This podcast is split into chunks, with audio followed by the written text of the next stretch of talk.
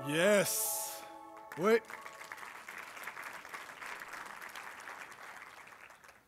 L'incarnation, c'est le plus grand miracle de l'histoire de l'humanité. Vous savez, souvent, si on parle du plus grand miracle, on va penser à la résurrection. Oui, évidemment, c'est énorme, c'est immense, mais de penser que Dieu a été fait chair, c'est incroyable. Et d'ailleurs, l'ange, lorsque l'ange va arriver Marie, va lui dire Tu vas avoir un enfant. Je paraphrase, elle va dire Ça me surprendrait parce que je suis vierge. Et l'ange va lui dire Le Saint-Esprit viendra sur toi L'ombre du Très-Haut te couvrira et l'enfant qui naîtra sera appelé fils de Dieu. À Joseph qui voulait la, la, rejeter, justement parce qu'elle est enceinte, l'ange va lui dire, quelque temps après, garde, garde ta relation avec Marie parce que l'enfant qu'elle porte sera fils de Dieu, tu l'appelleras Emmanuel, qui veut dire Dieu avec nous. Et on va regarder ensemble pendant trois semaines comment Jésus a été fait chair. Et c'est intéressant parce qu'on a quatre évangiles qui nous racontent l'histoire de Jésus. On a Luc et, euh, Matthieu qui nous parlent de, qui nous racontent, c'est les récits de, l'enfance de Jésus. Donc, c'est là qu'on a l'histoire de, de, Bethléem, on a la crèche, on a les mages. Et Jean nous donne une autre version. Jean nous donne la version longue et détaillée. C'est ce qui s'appelle une version féminine. Si vous avez une Bible, ouvrez avec moi. Évangile de Jean, chapitre 1. Vous savez, moi, je suis émerveillé, il n'y a pas de sexisme là-dedans. Je suis émerveillé comment les hommes et les femmes, on ne communique, pas de la même manière. Vous savez, souvent, les hommes, on va droit au but. Euh, les femmes sentent le besoin de t'expliquer le processus. Et Jean sent le besoin de nous expliquer le processus.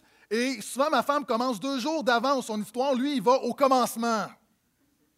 En même temps, je suis reconnaissant pour les femmes parce que, vous savez, quand Jésus est ressuscité, il est apparu aux femmes pour qu'on ait les détails. S'il est apparu juste aux disciples, on aurait simplement il est ressuscité, point. Les hommes, est-ce qu'on peut dire gloire à Dieu pour les femmes? Donc Jean nous donne sa version de l'incarnation. Puis Jean aussi, c'est celui, euh, quelquefois, vous savez, des pasteurs, pendant longtemps, on disait, un nouveau disait, je veux lire la Bible, quel évangile est-ce que tu me suggères? Et souvent, les pasteurs disaient Jean, Jean, Jean. Personnellement, je trouve que Jean est un petit peu sauté. J'aime beaucoup Jean, mais Jean, là, c'est, c'est le grand théologien. Et souvent, on dit aux gens, commence avec l'évangile de Jean. il commence avec ce texte qui dit Au commencement était la parole, la parole était auprès de Dieu, la parole était Dieu. Il était au commencement auprès de Dieu. Est-ce qu'on s'entend qu'il y a du stock là-dedans? Donc, si tu ici ce matin, tu veux commencer par un évangile, peut-être, je te propose peut-être l'évangile de Marc. Jean, c'est, vraiment bien, mais c'est très profond. Et on va voir ça ensemble. Six vérités sur Jésus. Si vous êtes là, dites Amen. Donc Jean commence en disant, au commencement était la parole, la parole était auprès de Dieu, la parole était Dieu. Il était au commencement auprès de Dieu. Je fais la lecture dans la Nouvelle Bible second. Quelquefois, j'ai moi-même traduit le texte pour le rendre encore plus littéral. Donc, il était au commencement auprès de Dieu. Et permettez-moi de faire une parenthèse. Jean dit au commencement. Et ça fait écho au début de la Bible. Genèse, chapitre 1, le verset 1, commence en disant Au commencement, Dieu créa le ciel et la terre. En début d'année, au commencement de cette nouvelle année, je vais apporter une grande série sur Genèse 1 à 3. Ça va être l'occasion en même temps de lancer non seulement l'année, on va commencer avec une semaine de prière, on va lancer notre église de Terrebonne, mais pour l'occasion, Genèse 1 à 3, euh, pendant deux mois, on va parler des grands thèmes création, évolution, le couple, le péché, l'identité, l'image. Et pour l'occasion, euh, j'ai réuni un panel. Je suis vraiment très, très fier d'avoir réuni des hommes et des femmes qui ont une formation universitaire en théologie, en philosophie, des scientifiques. Et l'idée, c'est de faire un panel. Et à ma connaissance, ça ne s'est jamais fait au Québec. Vous savez, généralement, les pasteurs prêchent sur Genèse 1 et disent Voici mon interprétation. Maintenant, ici, on va vous présenter des croyants qui aiment Jésus, qui sont unis, mais qui n'ont pas la même interprétation.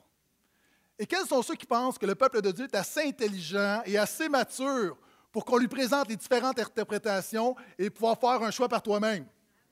Est-ce que je peux entendre un vrai amène à ça? Donc, très excité. Et on va voir notamment Laurence Tisdale, qui est le, un des leaders du créationnisme au Québec. On va avoir Bruno Sinotte, qui est un, responsable, euh, président d'un mouvement d'église. Jean-Sébastien Morin. On va avoir Stéphanie Rieder-Poirier. Et l'idée, on va enregistrer dans deux semaines, on va enregistrer euh, ce débat. Et dans mes messages, je vais vous présenter des courtes capsules, parce que je veux quand même prêcher, de courtes capsules et les différentes positions. Évidemment, moi, je vais prendre position Et à la fin, on va présenter l'intégrale sur Internet. Donc, euh, je suis vraiment excité en début d'année, une belle occasion. Invitez des amis, invitez des parents. Euh, je vous dis, on va commencer l'année en force à la gloire de Jésus. Yes! Donc, je reviens à mon texte. Au commencement était la parole. OK. La parole, ce n'est pas un mot anodin. Pour les Juifs, la parole, c'est l'agent exécutant de Dieu. Au commencement, Dieu créa le ciel et la terre. La Bible dit Dieu dit qu'il y a la lumière et la lumière fut. La Bible nous dit que Dieu dit et la chose arrive. La parole pour les Juifs, c'est très important, c'est une personnification. Hein. D'ailleurs, même Dieu va dire, ma parole ne revient pas à moi sans avoir fait son effet. Quand Dieu parle aux prophètes, les prophètes vont dire, la parole du Seigneur parvint jusqu'à moi. Il y a comme une personnalité, on va personnaliser la parole. D'ailleurs, même Jérémie va dire, ta parole n'est-elle pas comme un marteau qui fait éclater le roc? La parole, c'est un concept fondamental en judaïsme. Dans l'Ancien Testament, Dieu a tout créé par la parole, et non seulement il a tout créé, un psaume nous dit que le peuple était, dans les liens et Dieu a envoyé sa parole pour les délivrer. Dieu envoie sa parole pour guérir. Et quand Jean commence avec la parole, tout le monde écoute. Et Jean est tellement brillant qu'il va jouer sur deux fronts. Le Nouveau Testament a été écrit en grec et le mot pour parole, c'est le logos. Et si la parole était l'agent exécutant de la volonté de Dieu pour les Juifs, le logos pour les Grecs, c'est un, concept similaire. C'était le principe qui organisait, qui tenait la création. Et Jean commence en disant, au commencement était la parole ou le logos, et là les Juifs écoutent, les Grecs écoutent, et Jean dit, la parole, le logos, ce n'est pas un, principe, ce n'est pas une puissance, ce n'est pas une pensée positive, ce n'est pas une force. La parole qui était là au commencement, qui a tout créé, qui tient toutes choses, cette parole-là, ce logos-là, c'est une personne et cette personne s'appelle Jésus. Et Jean est en train de dire que Jésus est Dieu. Et première grande vérité ce matin, je veux déclarer que Jésus est Dieu.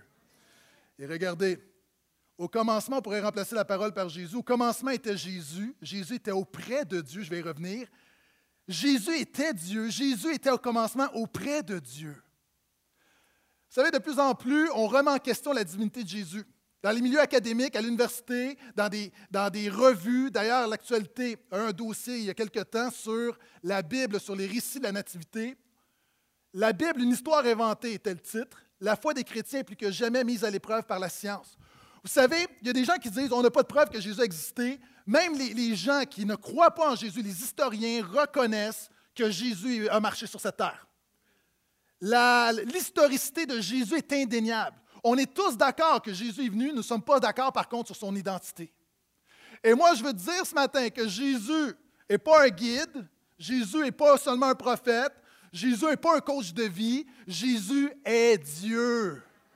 Et ça, c'est une grande vérité, il faut le proclamer parce que de plus en plus, vous allez voir plein de reportages, même dans le temps des fêtes, où on aborde Jésus comme un simple homme. Et oui, Jésus a été fait cher, mais ne, ne devons pas oublier que le fondement de notre foi, c'est que Jésus est Dieu. Jésus, d'ailleurs, a dit qu'il était Dieu, c'est pour ça qu'on l'a crucifié. Les leaders religieux ont dit Est-ce que tu es Dieu? Il a dit Oui.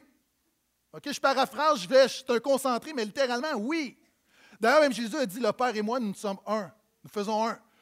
Jésus a dit qu'il était Dieu. Le Père a dit, lorsque Jésus s'est fait baptiser, une voix s'est fait entendre en disant Voici mon Fils bien-aimé en qui j'ai mis toute mon affection. Les anges ont dit que Jésus était Dieu. J'en ai parlé au début du message.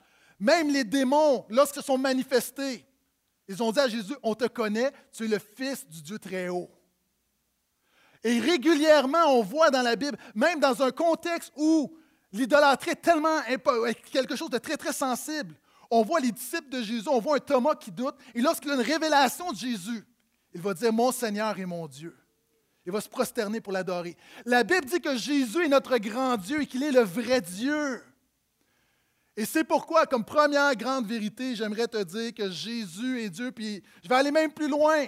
Jésus n'est pas le fondateur du christianisme, Jésus est la fondation du monde.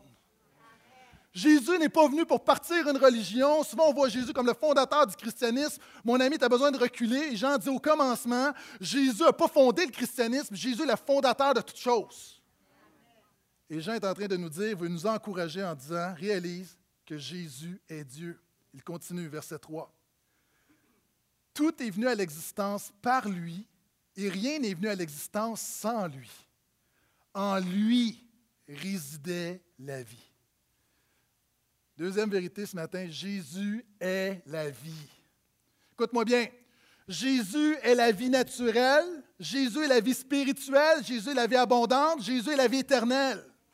Jésus a dit, comme le Père a la vie en lui, moi j'ai la vie en moi. Ici, il n'y a personne que tu as la vie en toi. Tu as la vie parce que Dieu t'a donné la vie, puis un jour Dieu va reprendre ta vie. Et Jésus dit, je suis la vie. Jésus va plus loin en disant, non seulement je suis la vie naturelle, si tu respires ce matin, c'est grâce à Jésus. Non seulement Jésus est ton souffle de vie, tu ne peux pas avoir de vie spirituelle, de vigueur spirituelle, de prière, d'impact et de louange qui touche le cœur de Dieu sans la vie de Jésus. C'est pourquoi il a dit Je suis le chemin, la vérité et la vie. Plus encore, Jésus veut non seulement que tu aies une vie chrétienne, il veut que tu aies une qualité de vie. Il a dit Je suis venu afin que mes brebis aient la vie, qu'elle ait en abondance. Jésus veut que ton cœur déborde. Je ne sais pas si tu étais comme moi tout à l'heure, j'étais dans la louange et je louais Dieu et j'étais tellement reconnaissant d'être chrétien, tellement reconnaissant que Dieu, dans sa grâce, est venu me chercher, qui m'a sauvé, qui, a donné un sens à ma vie. Mon cœur débordait. Ça, c'est la vie en abondance. Et la réalité, que tu sois chrétien ou pas, ta vie dépend de Jésus. C'est pourquoi Jésus a dit Demeurez en moi. Je ne sais pas si vous êtes comme moi, mais moi, je suis, fatigué d'avoir à toujours tout recharger dans ma vie. Ton téléphone, tu dois continuellement le mettre sur la charge. Et combien de fois on se fait prendre le téléphone déchargé quand on a besoin? Ton ordinateur, peu d'autonomie, toujours sur la charge, sur la charge, sur la charge. Et la réalité, tu peux marcher sans Jésus, mais la Bible dit que tu es en train de te décharger. Mais que si tu es connecté à Jésus, non seulement tu as cette vie spirituelle qui coule en toi, mais lorsque tu vas mourir, un train peut me passer dessus, mais je vais être encore vivant et même plus vivant que jamais parce que Jésus est la résurrection et la vie.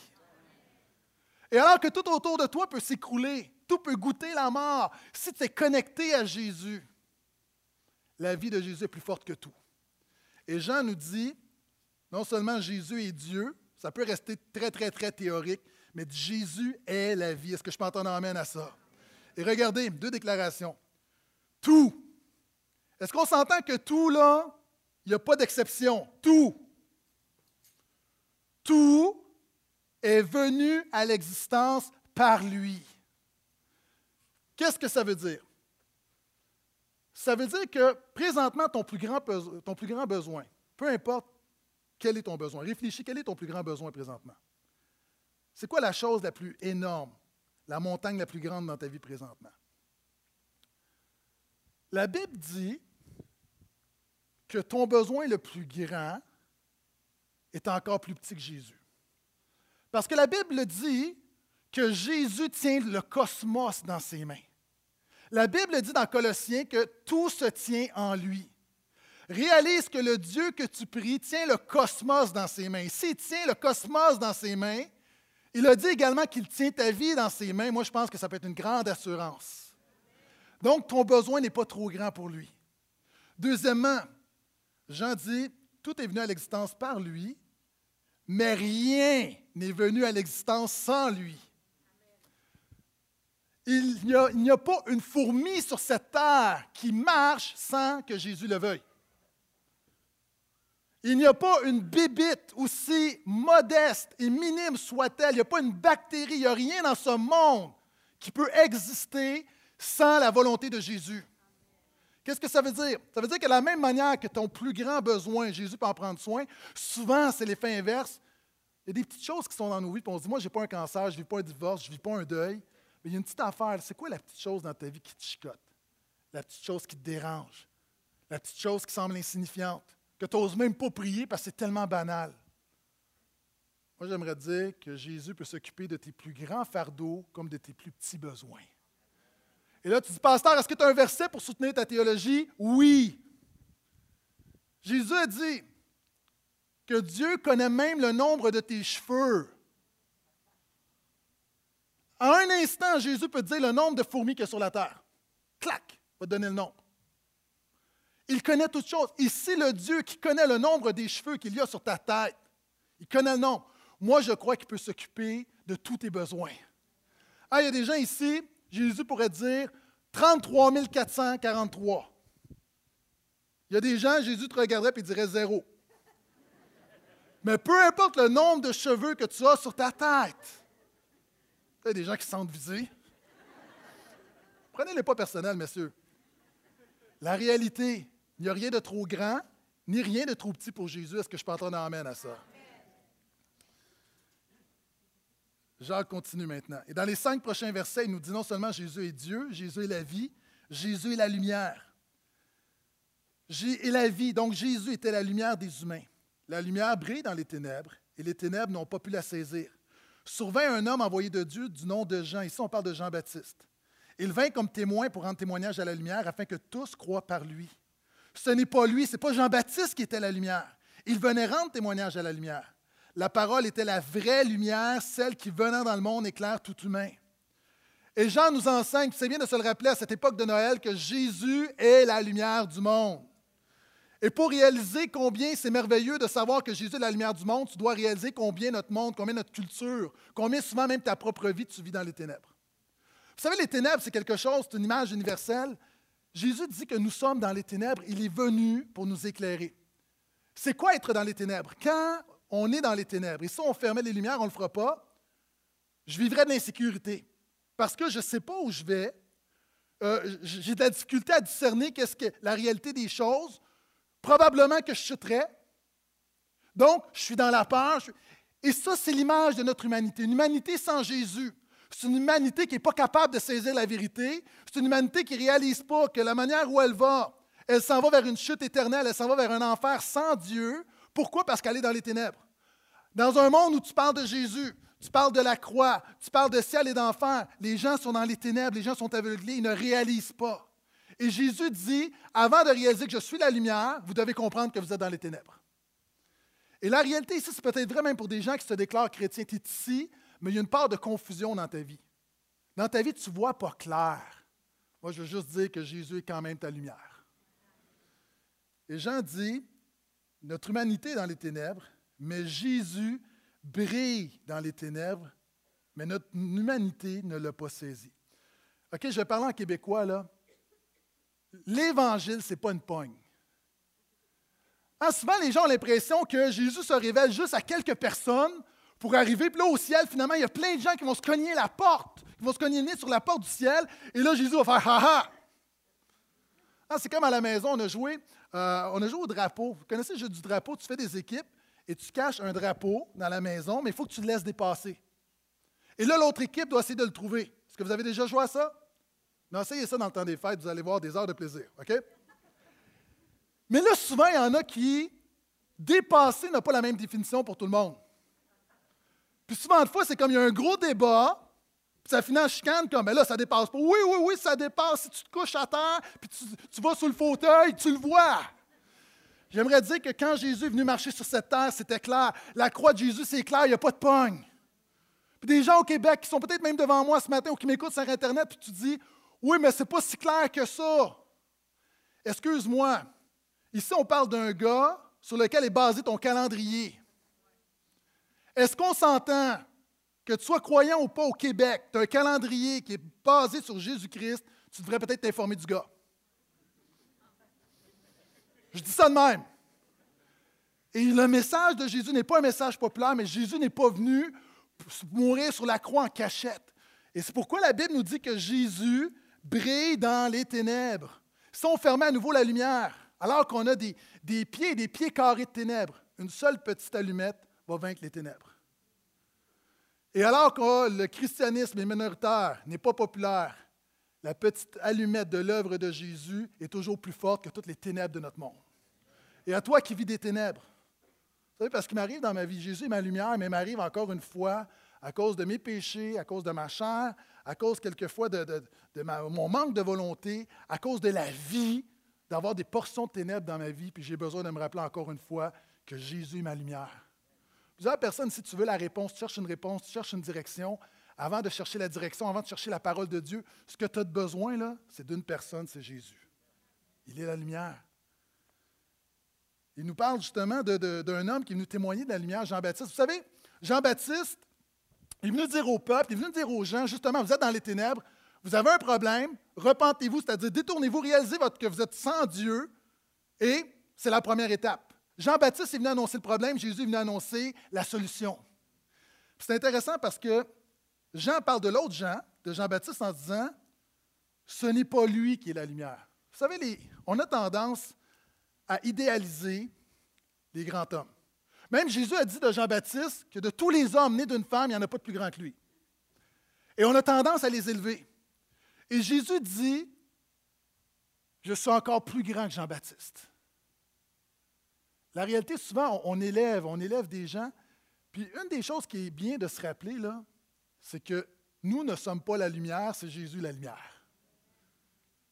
Ah, peut-être dans ton entourage, il y a plein de non-chrétiens, puis tu es là, puis tu te comportes, puis tu veux pointer, tu pointer, mais tu ne pointes pas sur toi. Tu n'es pas la lumière, tu es simplement un témoin de la lumière, tu dois pointer sur Jésus qui est la lumière. Gaétan Brassard n'est pas la lumière du portail. Il n'y a personne ici qui est, la lumière de sa famille. C'est toujours Jésus qui demande la lumière et notre job, c'est simplement de pointer, de montrer la direction, de pointer sur Jésus. Je pense qu'on a besoin de faire quelque chose. Dis à la personne à côté de toi, tu n'es pas la lumière. Là, il y a des femmes, vous n'êtes pas correct, vous dites, à, vous à votre mari, tu n'es pas une lumière. C'est pas ça que j'ai dit.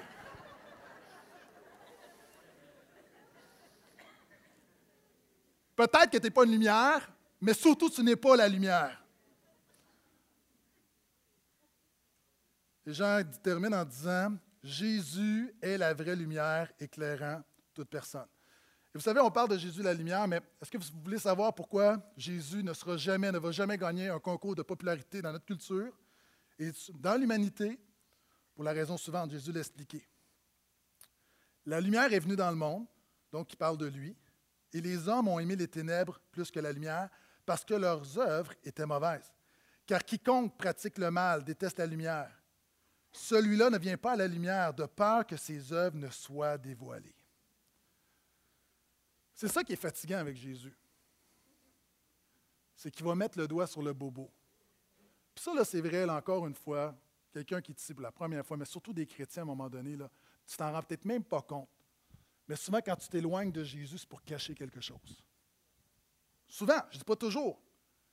Pourquoi? Parce que Jésus t'aime tellement qu'il ne veut pas te laisser tel que tu es, puis il va cibler tes péchés.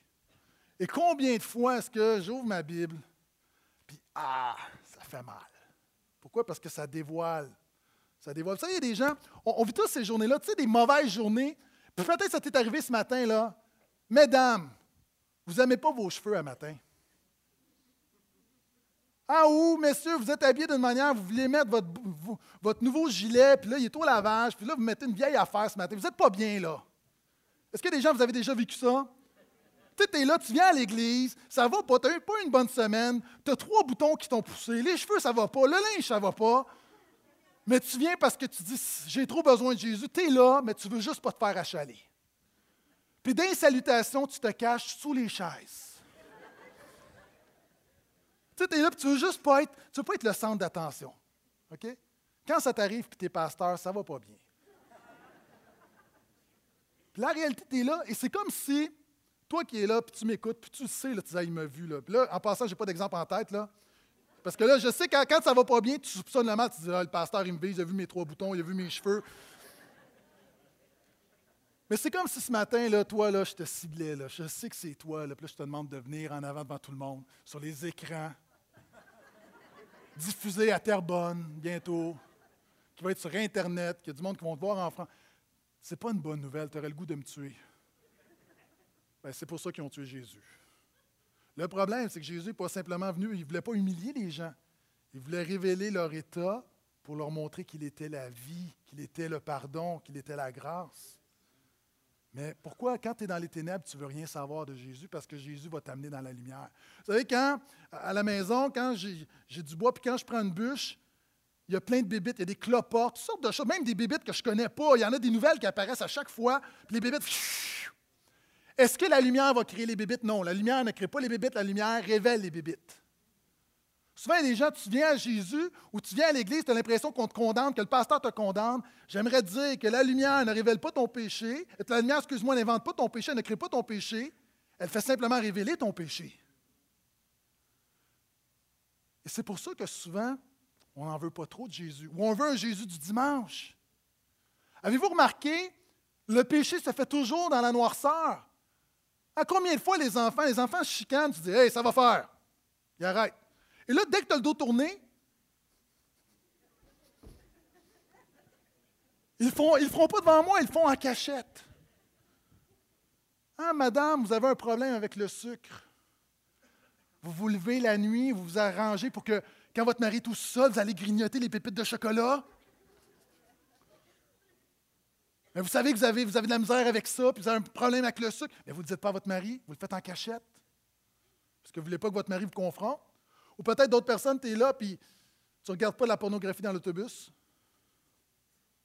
Pourquoi tu te caches? Quand tu parles dans le dos de quelqu'un, le dos, c'est quoi? C'est que tu le fais dans les ténèbres? D'ailleurs, on dit travailler au noir.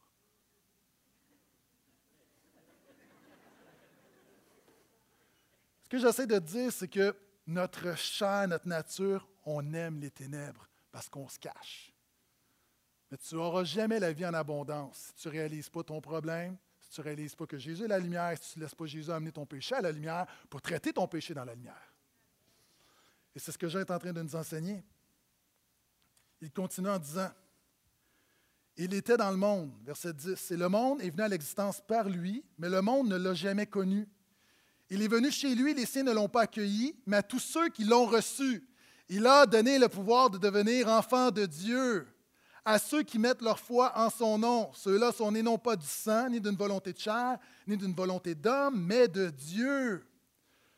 Jésus est venu dans le monde pour être le sauveur du monde. Et mon quatrième point, c'est que oui, Jésus est Dieu. Oui, Jésus est la vie. Oui, Jésus est lumière. Mais Jésus est également le salut.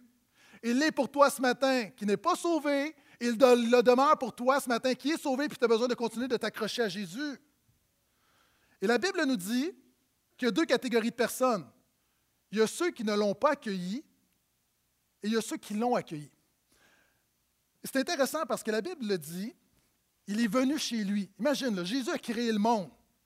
Jésus a créé le monde, il vient dans son monde, mais le monde ne l'accueille pas.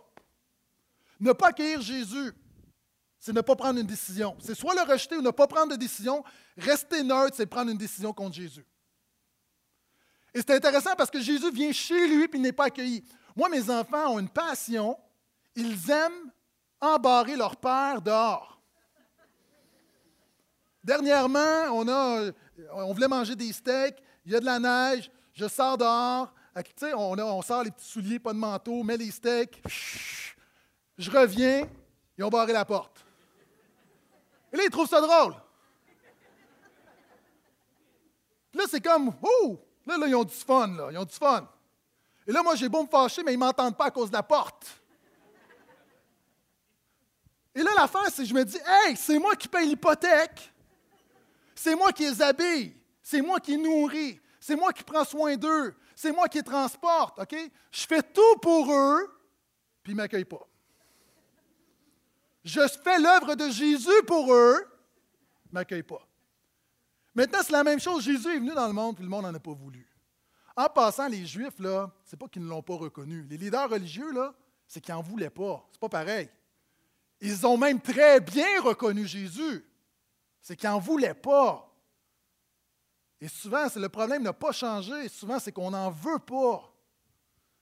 Et Jean dit, Jésus est le salut. Mais il y a une autre catégorie de personnes c'est ceux qui l'ont reçu. comment tu reçois Jésus? C'est en mettant ta foi, en mettant ta confiance en lui. Est-ce qu'il y a des gens qui ont la foi en Jésus ici? Et ça dit ceux qui mettent la foi en son nom. Ça, j'aime ça. Le nom de Jésus, ce n'est pas une étiquette, c'est une manière de représenter la personne et l'œuvre de Jésus. C'est un peu comme un jour, quelqu'un me dit euh, J'étais jeune marié, je n'avais pas d'argent, euh, je ne devrais même pas spécifier, ça va toujours ensemble généralement. Euh, et là, quelqu'un me dit, puis là, ma voiture, j'ai un problème, problème de moteur, je ne sais pas ce que je vais faire. Et là, il y a quelqu'un qui me dit, garde, tu vas aller dans tel garage, tu vas dire que c'est Georges qui t'envoie. J'arrive dans tel garage, puis là, j'arrive là, un jeune avec une vieille voiture qui, a de la boucane, puis, tu sais, c'est comme, et là, j'arrive, puis, OK, puis j'ai pas un bon service. Puis là, on me demande à un moment donné, quelqu'un me dit, oui, qu'est-ce que tu veux? Je dis, c'est Georges qui m'envoie. Oh! Le patron est sorti de son bureau. Il m'a accueilli. Veux-tu quelque chose, un petit café? Ça va? Qu'est-ce qui se passe? J'explique ma voiture. Il dit, OK, on a un horaire chargé, mais on va te traiter en priorité. Je dis, ouais, j'ai juste un problème, j'ai, n'ai pas d'argent. Il dit, c'est pas grave, tu viendras nous payer quand tu auras de l'argent. Wow, la puissance du nom de Georges. Quels sont ceux qui savent qu'il y a de la puissance dans le nom de Jésus? Yes!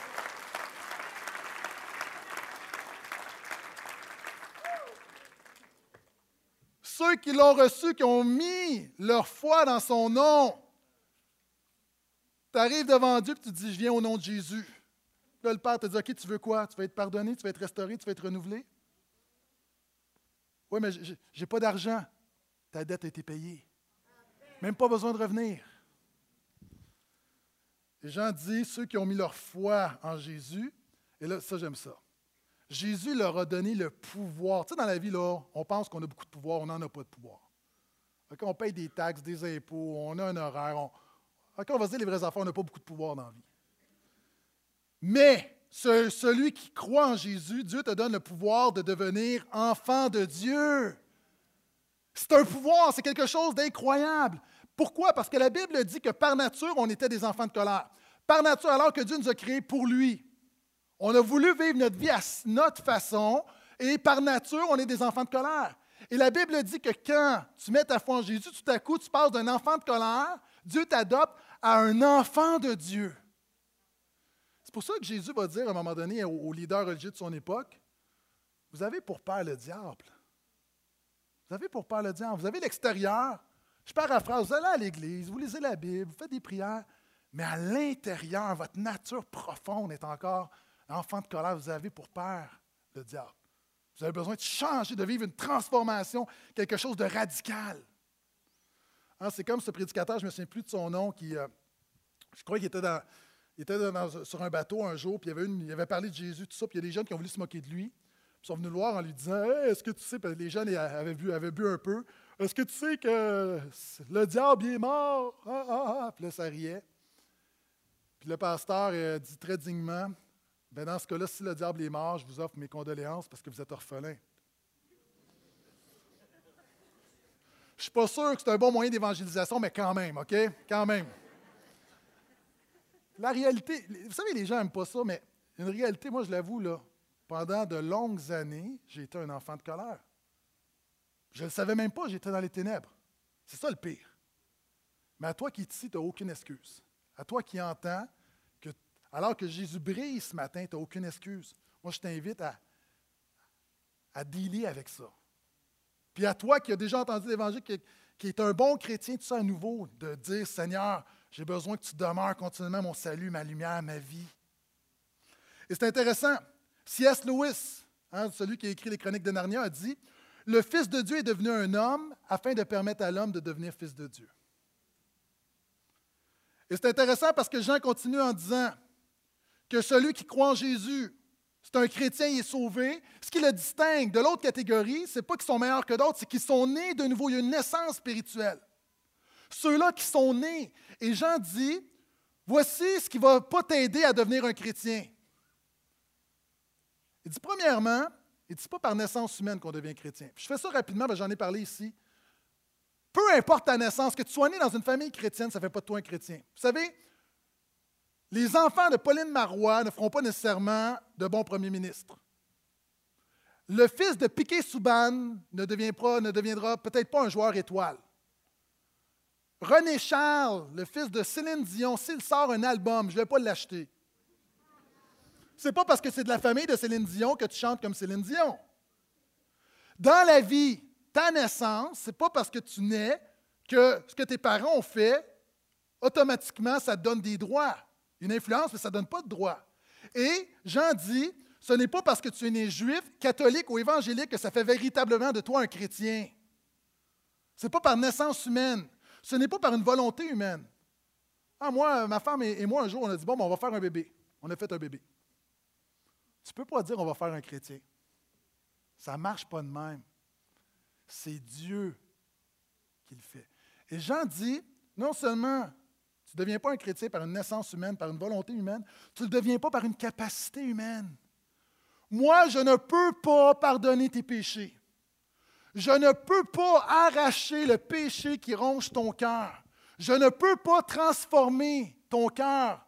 Je ne peux pas insérer le Saint-Esprit en toi. Je ne peux pas t'arracher d'un enfer éternel. Je ne peux pas te propulser dans un ciel. Mais Jésus peut le faire. C'est ce que Jean dit. Il nous a donné le pouvoir de devenir enfants de Dieu, que tous ceux qui sont reconnaissants acclament le Seigneur. Ça mérite qu'on lui donne une belle acclamation.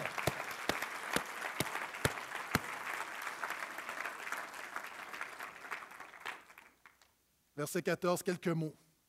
La parole est devenue chère. Jean continue en disant, OK, je vous ai dit tout à l'heure que Jésus est Dieu, maintenant je vais vous dire que Jésus est homme. Puis en passant, devenu cher a donné le mot incarnation. Incarnation veut dire devenir cher. Par exemple, un, un mot avec la même racine, carnivore. Est-ce qu'il y a des carnivores ici? Soyez bénis, vous êtes le peuple élu, OK? Non. Alors, vous êtes végétarien, soyez bénis également, que la grâce de Dieu soit avec vous. Euh, Carnivore, c'est car, c'est de la viande, c'est de la chair. Var, c'est dévorer, donc tu manges de la viande. Donc, l'incarnation, c'est Jésus qui été fait chair. Je veux dire quelques mots là-dessus parce que c'est vraiment, vraiment important. C'est tellement important que Jean va dire dans son épître que quiconque ne reconnaît pas que Jésus est venu en chair, ne reconnaît pas que Jésus était pleinement Dieu et pleinement homme, quiconque ne le reconnaît pas, c'est l'esprit de l'Antichrist. Wow! Littéralement, il parle de l'Antichrist. Hein, il en a beaucoup parlé. Le gars qui écrit l'Apocalypse, puis il dit By the way, en passant, là, alors que vous parlez beaucoup d'Antichrist, réalisez que l'esprit d'anti-Jésus qui est déjà parmi vous. Puis il dit Ne sois pas quelqu'un qui est anti-Jésus, qui est antichrist. Donc, la doctrine de l'incarnation, c'est fondamental. Et moi, pendant longtemps, j'ai cru à la réincarnation. Ce n'est pas la même chose. La réincarnation, c'est tu penses que ton esprit, tu meurs, puis ton âme va, s'incarner dans un autre corps, puis dans un autre être, et de vie en vie, si tu as une bonne vie, tu t'améliores, tu vas aller toujours dans un être supérieur. Donc, tu commences dans une fourmi, après ça, tu vas aller dans un géranium, après ça, tu vas aller dans une marmotte, après ça, tu vas aller dans un cheval, après ça, tu vas aller dans un homme, et après, tu vas monter à l'étape supérieure, tu vas devenir une femme.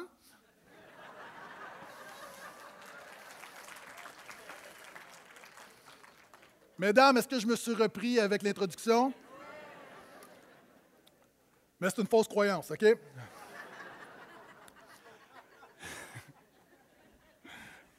J'avais des points puis je viens de les perdre. Euh, la réalité, c'est que tu, tu, te réincarnes.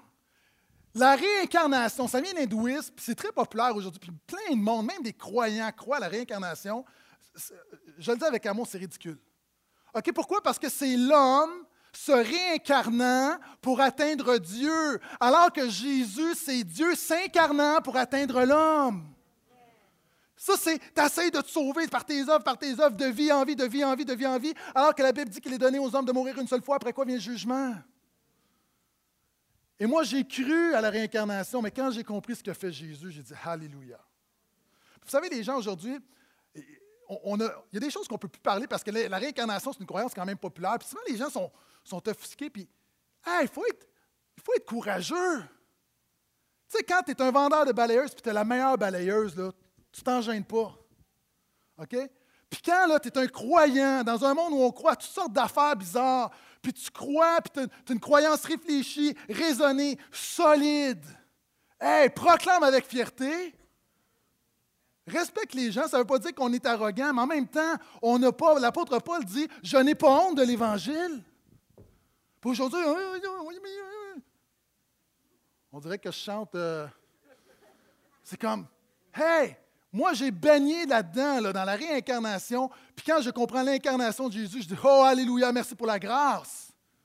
Merci pour la. C'est libérateur. Je continue.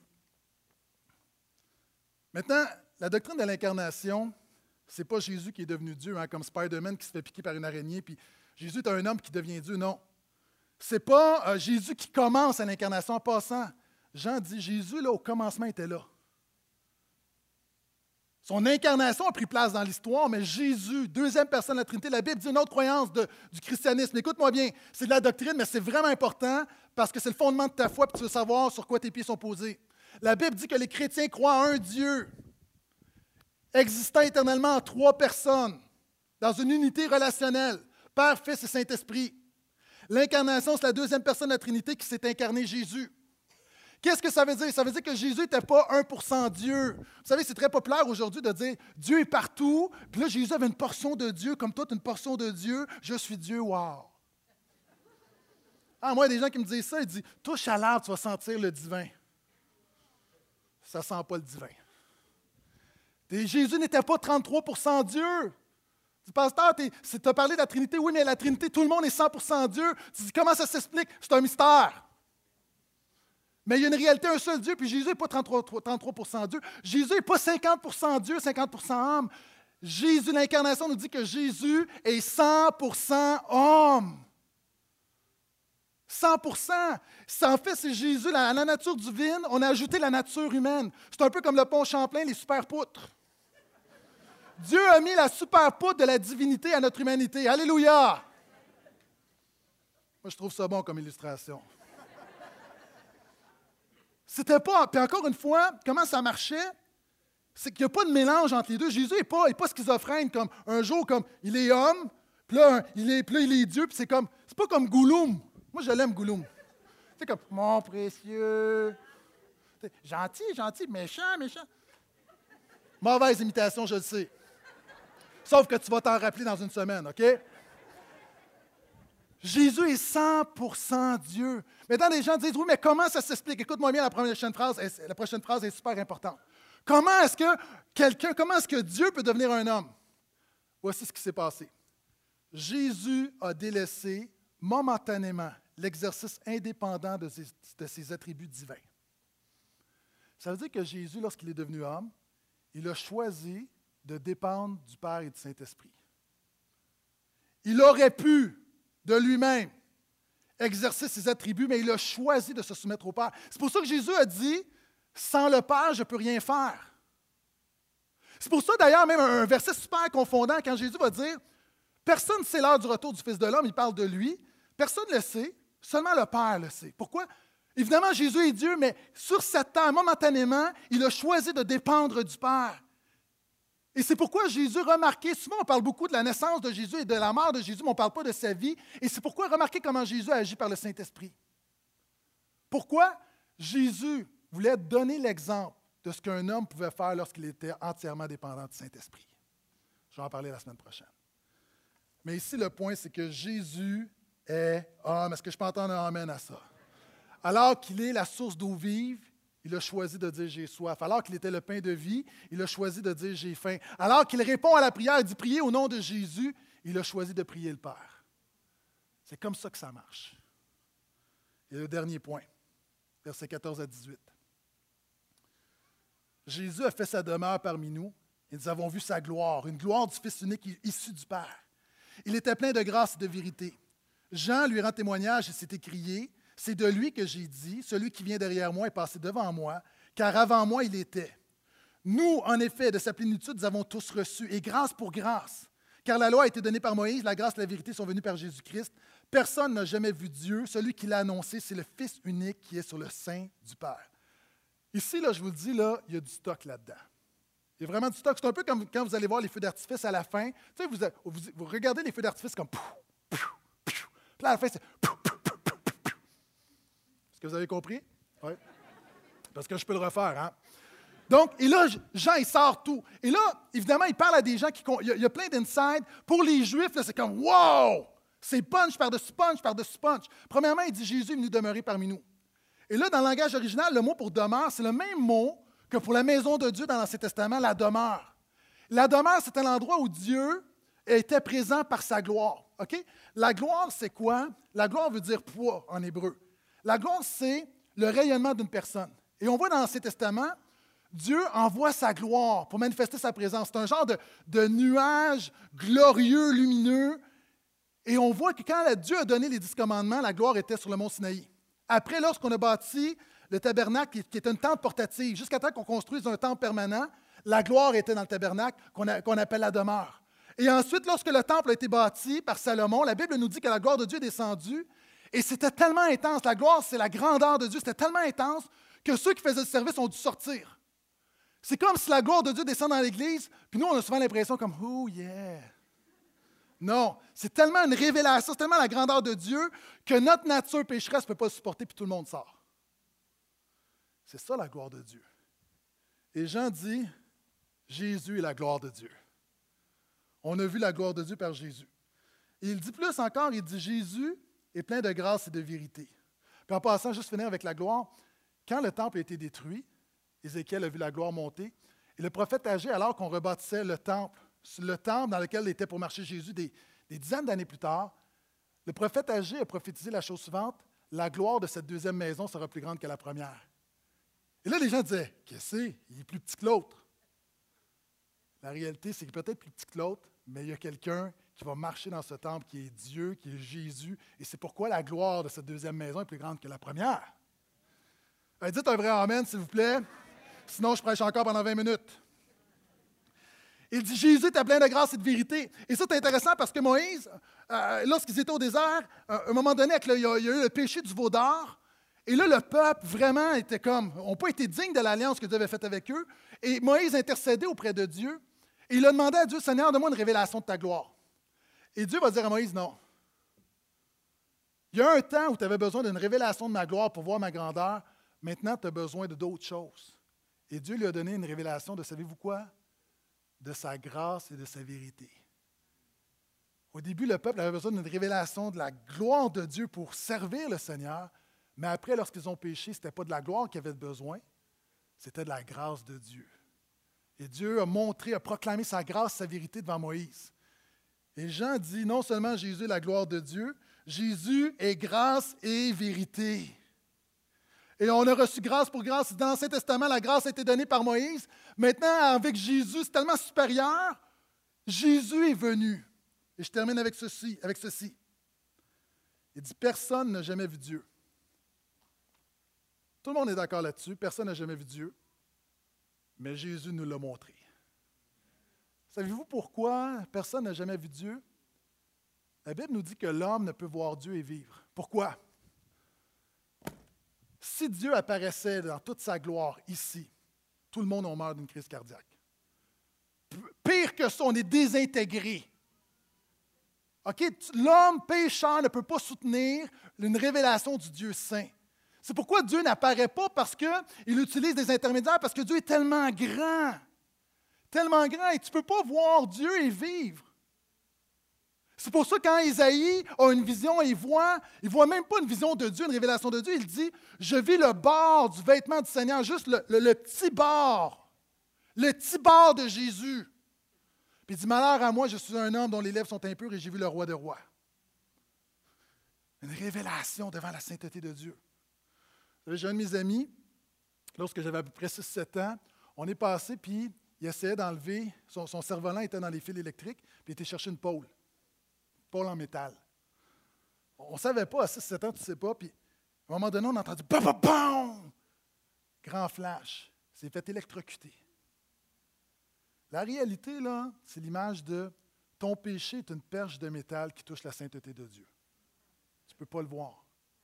Mais dans sa grâce, Dieu a choisi de se montrer à nous par Jésus-Christ. Petite parenthèse, cet ami-là, il y a quelqu'un qui m'a dit tout à l'heure, il dit Hey, cette histoire-là, il dit Je le connais. Il me dit où est-ce qu'il habite. Il dit En passant, il venu à l'église il y a quelque temps ici. Le monde est petit. Jésus l'a montré. Je termine avec ceci. Nelson Mandela est décédé cette semaine. On a beaucoup parlé de Nelson Mandela et Nelson Mandela a dit la chose suivante il y a peu de temps avant sa mort à Oprah. Je vous lis la citation, quelques phrases. Et ça, résume bien ce que Jean nous dit sur Jésus. Nelson Mandela dit Plus je vieillis, et vous savez, hein, en Afrique du Sud, a fait de la prison pendant longtemps, est devenu président, donc a lutté contre l'apartheid. Euh, vraiment un grand homme de notre génération, quelqu'un qu'on va parler pendant des. Si Seigneur tarde sa pendant des centaines d'années. C'est vraiment un géant, un géant de l'histoire. Plus je vieillis, et plus je n'ai aucune illusion concernant ma supposée noblesse personnelle. À 20, 30, 40 ans, J'étais tellement certain de la pureté de mes motivations et de la droiture de mes actions. Mais à 60, 70 ans et 80 ans, je comprends profondément combien je suis imparfait et si souvent peu enclin à faire ce qui est droit, juste et beau. L'apôtre Paul a dit exactement la même chose 2000 ans plus tôt. Alors que les années passent, je retourne à la Bible, pas à la religion et au rituel, mais à un Dieu de pardon et de grâce dont j'ai tellement besoin. Il n'y a que les arrogants, les inconscients, les malhonnêtes se tenant sur des pieds d'argile, qui essaient de prétendre avoir une perfection en eux-mêmes, qui font en sorte qu'ils n'ont pas besoin du pardon de Dieu. Nelson Mandela, un des, plus grands parmi les plus grands.